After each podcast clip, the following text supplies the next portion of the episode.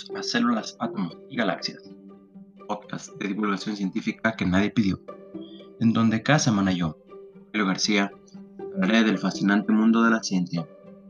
Estamos aquí en un nuevo episodio para el podcast de ciencia que más les gusta. Háganmelo saber si les gusta. Eh, estamos en otra semana más. Con otro tema bastante, bastante interesante muy filosófico, muy, muy, ¿cómo podría decirlo?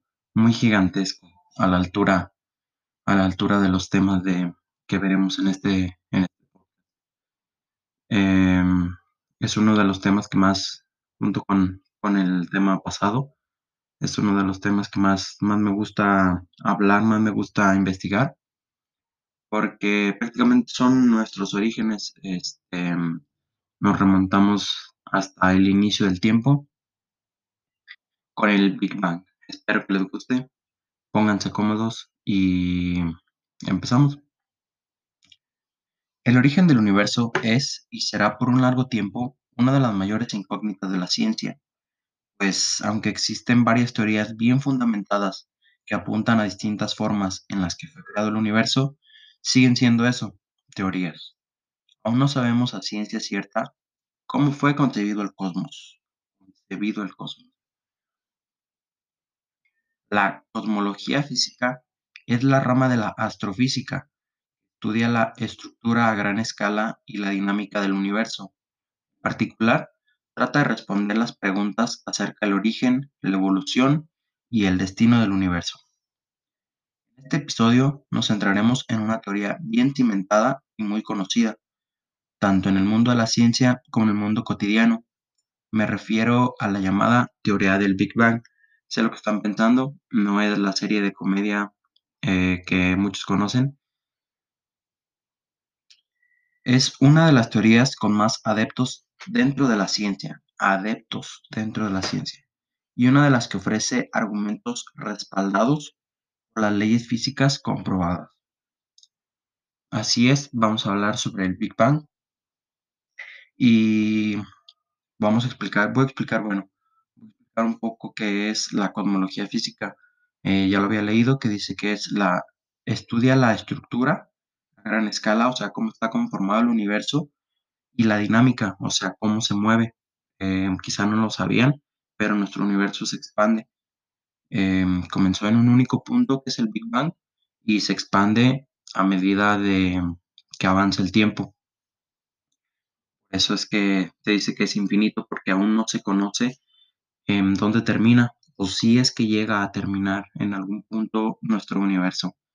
Con millones y millones de años de, expansión, eh, va a estar un poquito difícil alcanzar eh, el final del universo, podría decirse así. Pero, ¿cómo, comienza todo esto? Em, ¿A qué científico se le ocurrió de pronto preguntarse mm, ¿cómo, ¿cómo inició el universo? Bueno, pues Einstein no fue el primero. Varios filósofos griegos apuntaban a la, idea de que, el, el, universo tal y como lo conocemos había tenido un inicio.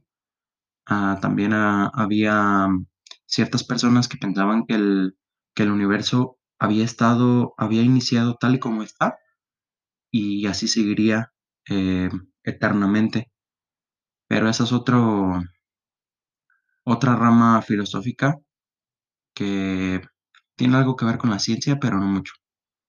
En 1916, Albert Einstein, con su teoría de la relatividad especial, nos abría paso para comprender la gravedad en el universo.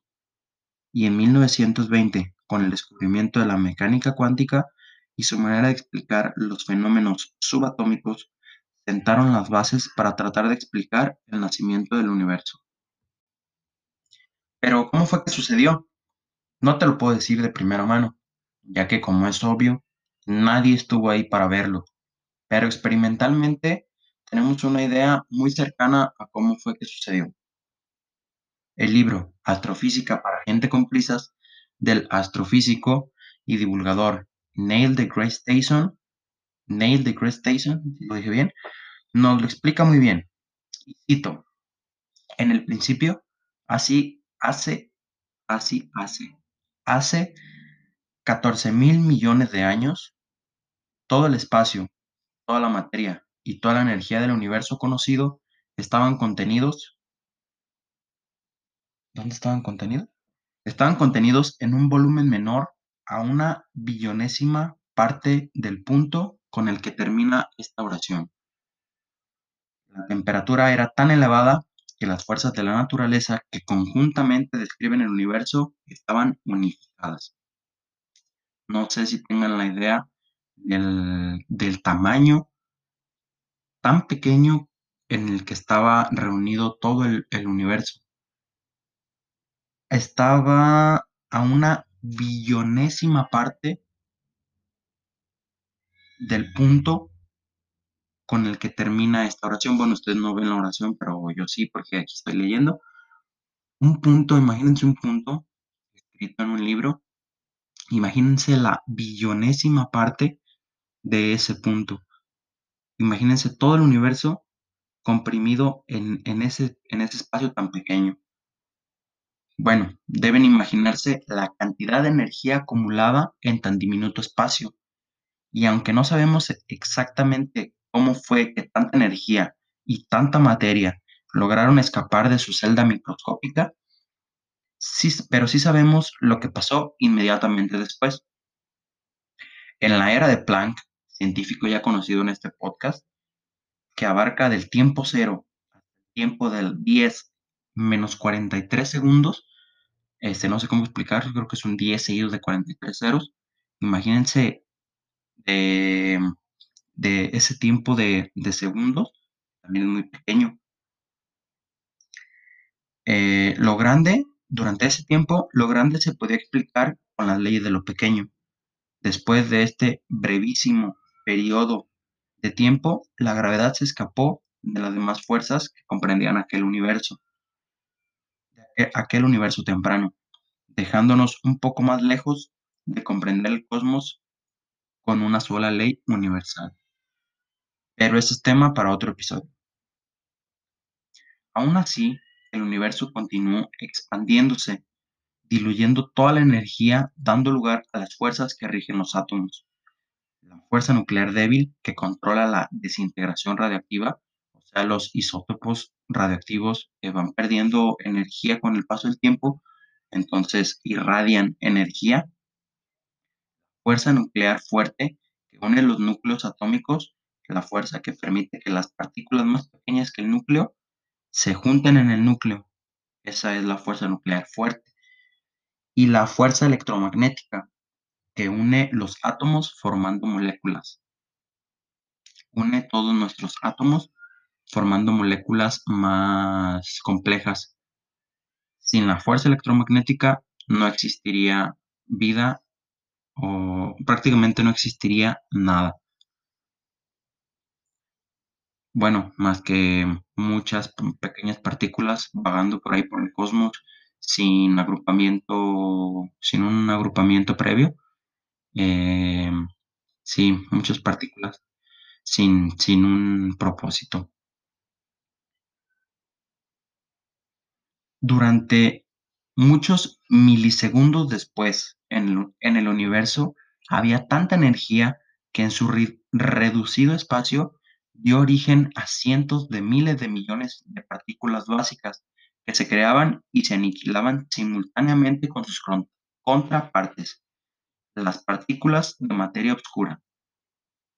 Estas últimas salieron victoriosas, pues se cree que solo este grupo de partículas conforma el 80% de toda la materia del universo.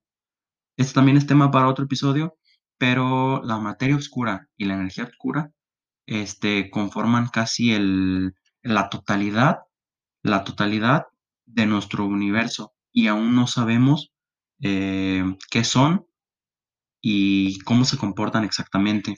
No sabemos qué es la materia oscura. Bueno, sabemos que es materia que está ahí, pero que no la podemos ver porque no emite ni absorbe ningún tipo de, radiación. La, La materia convencional la podemos observar nosotros porque rebota, porque la luz, la, bueno, no, no rebota. Las partículas absorben o absorben radiación, que son los fotones, entonces la emiten al mismo tiempo, entonces por eso es que se puede observar. Cuando el universo se amplió hasta el tamaño de nuestro sistema solar, que es muy grande, no tanto en comparación al universo, pero sigue siendo muy grande, y se enfrió lo suficiente para que los quarks se unieran en hadrones, y estos a su vez en protones y neutrones. Esto apenas, em, todo esto sucedió mientras había pasado un segundo desde el comienzo. Imagínense la rapidez, la, la, la ¿cómo se dice? Pronticidad, no sé si esa palabra exista, pero ya existe. Pronticidad. Eh, la rapidez con la que se creó todo, con la que todo pudo ser ensamblado de una manera casi, casi que fue creada por alguien. Eh, aquí entra en, tema en la teoría de la de que Dios pues creó el mundo de que Dios creó al mundo. Esa, ahí entra la teoría de que todo está tan perfectamente acomodado, las casualidades son exageradamente imposibles de que sucedieran, pero sucedieron. Entonces quiere decir que mucha gente piensa que es creación de, de un ser todopoderoso. Yo no, no lo veo de esta forma, pienso que simplemente es probabilidad pero sí da, para, para un debate muy, muy interesante.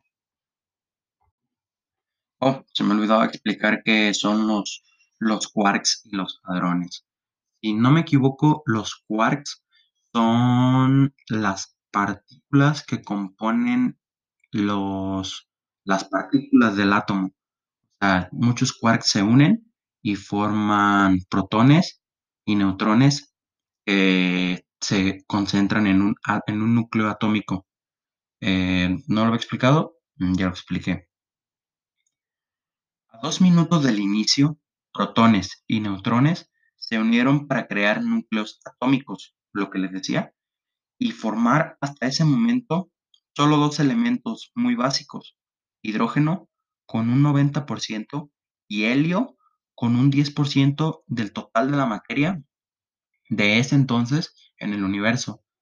Durante los primeros dos minutos, bueno, los dos minutos en adelante hasta cierto tiempo, los, los únicos elementos que existían era el helio, bueno, primeramente el hidrógeno, que es el más simple, luego le sigue el helio, que es el, el que le sigue en la tabla periódica.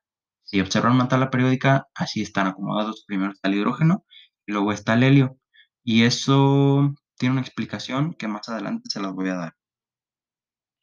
Durante 380.000 años, esto parecería inalterable, hasta que debido a su expansión, la temperatura cayó por debajo de 3000 Kelvin, esto es alrededor de la mitad de la temperatura de la superficie de nuestro Sol. Imagínense qué tan frío se puso todo el universo, todo el universo temprano, eh, comprimido en, el tamaño de nuestro sistema solar, que su temperatura bajó hasta por debajo de la, de la mitad de la temperatura de nuestro Sol, ocasionando que electrones se unieran a un núcleo de protones y neutrones y se agruparan en grandes cúmulos que más tarde serían llamados galaxias, iluminadas por gigantescas máquinas que fusionan hidrógeno, dando lugar a elementos más pesados, entre ellos nuestro preciado carbono y oxígeno y otras partículas más indispensables para la vida. Esto era lo que les decía. Eh, el Sol, nuestro Sol principalmente está hecho de hidrógeno. Su combustible es el hidrógeno. Quema, bueno, no quema. Es una palabra muy... Esa palabra no es usada para... Fusiona átomos de hidrógeno para crear átomos de helio y así sucesivamente. Eh, creo que lo explica bien una teoría, no recuerdo cuál, todos los elementos de la tabla periódica tienen, su origen en el hidrógeno. El hidrógeno se fusiona con más hidrógeno, entonces eh, crea helio. el helio, así sucesivamente, hasta crear elementos más complejos como el hierro, el carbono, el oxígeno. Em, eso es lo que sucede en el interior de nuestro Sol. Pero dentro de aquellas eh, estrellas primerizas, se podría decir así, esos elementos son inútiles. Menos mal que terminaron estallando y esparciendo por todo el cosmos esos elementos tan complejos. Em, cuando el universo tenía cierta edad, las estrellas comenzaban a morir. Las primeras estrellas que se formaron eran gigantescas porque lo único que había en el universo era hidrógeno y helio, que, son, que, es, el combustible principal de las estrellas.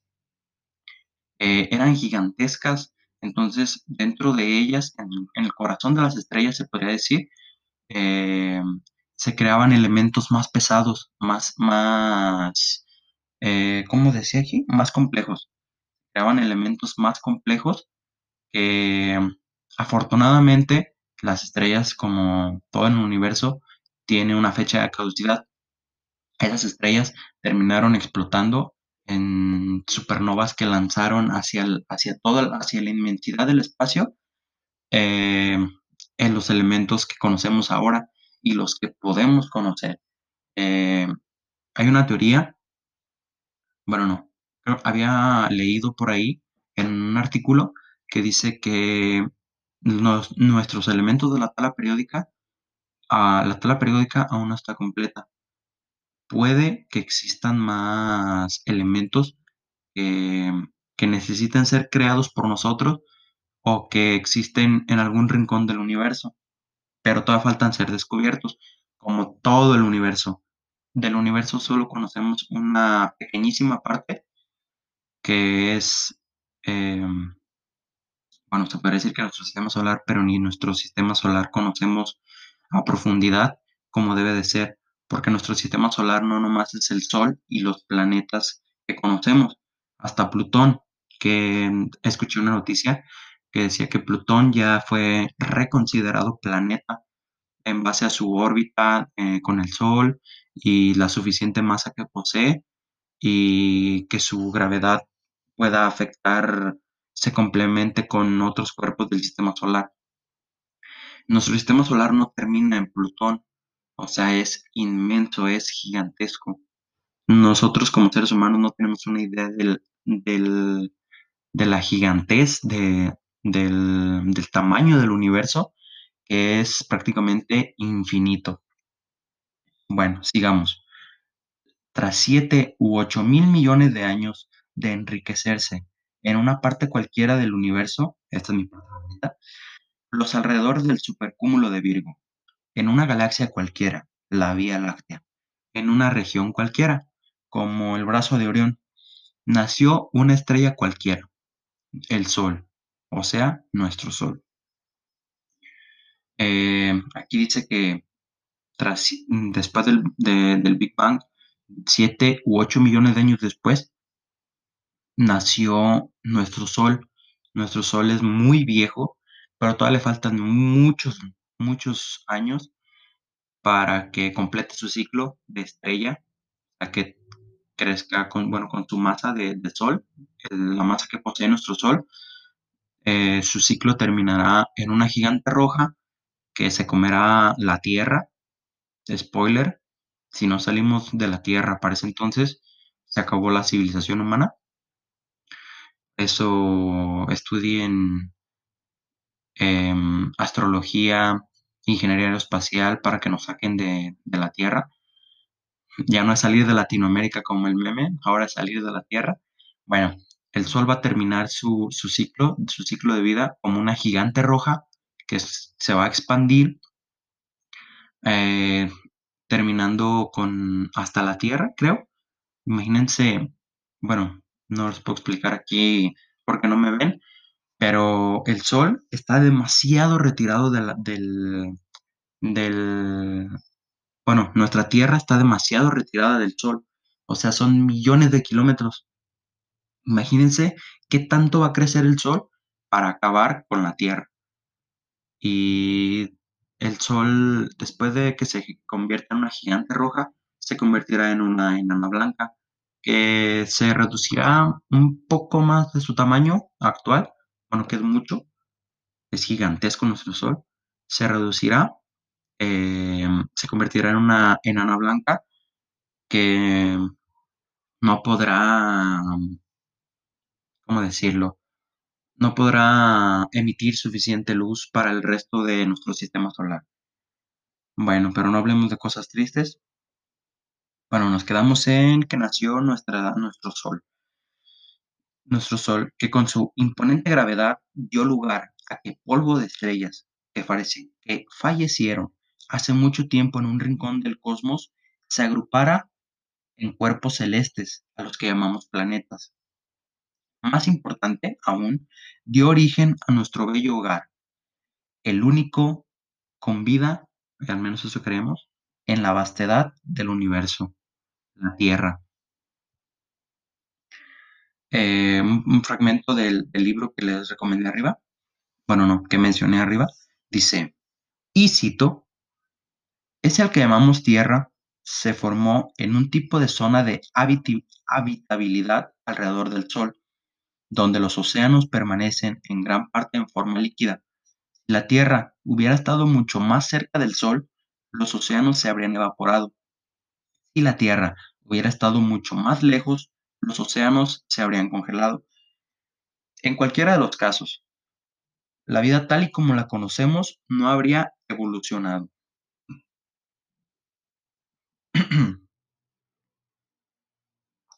Esta frase del mismo libro en el que prácticamente basé todo este episodio es muy cierta y dice así, somos polvo de estrellas, al que se le dio vida y al que el universo luego dio el poder para descifrarse a sí mismo, y apenas hemos comenzado.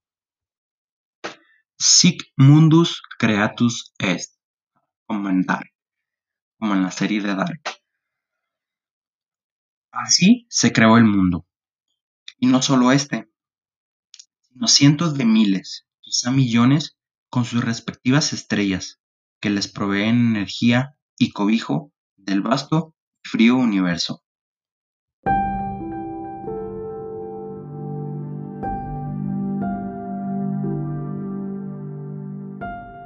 Terminamos este episodio. Espero que les haya gustado. Em, espero que, me hayan, que hayan entendido porque sé un poco de, palabras técnicas. Eh, eh, dejé muchos temas em, sin, sin, sin, adentrarme mucho a ellos, pero eso son temas eh, demasiado complejos que requieren un episodio para explicarlos por sí mismo. espero que les haya gustado, espero que, que lo hayan disfrutado. Yo me voy, Ah, no, ese Chumel. Eh, sí. El universo es demasiado, demasiado grande y aún nos queda mucho por descubrir. es de que necesitamos astrólogos. Digo, no, astrólogos no. Astrólogos son los de los horóscopos que acabo de decir. Necesitamos muchos astrónomos, la ciencia verdadera del, del estudiar las estrellas, astrónomos. Los astrólogos no son más que charlatanes.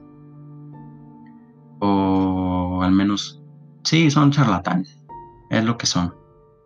La verdadera ciencia es la astronomía. La verdadera ciencia de, las estrellas es la astronomía. Necesitamos muchos astrónomos, necesitamos muchos astronautas. También estudien para astronautas, estudien para, para crear cohetes, estudien para, para crear vida en otros planetas.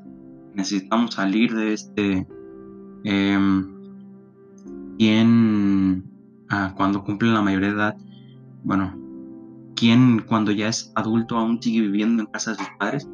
Que no hagan eso, salgan a, explorar el mundo, es lo que necesitamos hacer nosotros como civilización, eh, salir a explorar el mundo, dejar el, dejar el cobijo de, de, nuestra tierra, de nuestra querida tierra, salir a explorar el universo en busca de de nuevos, nuevos lugares donde vivir, nuevos, nuevos paisajes que admirar.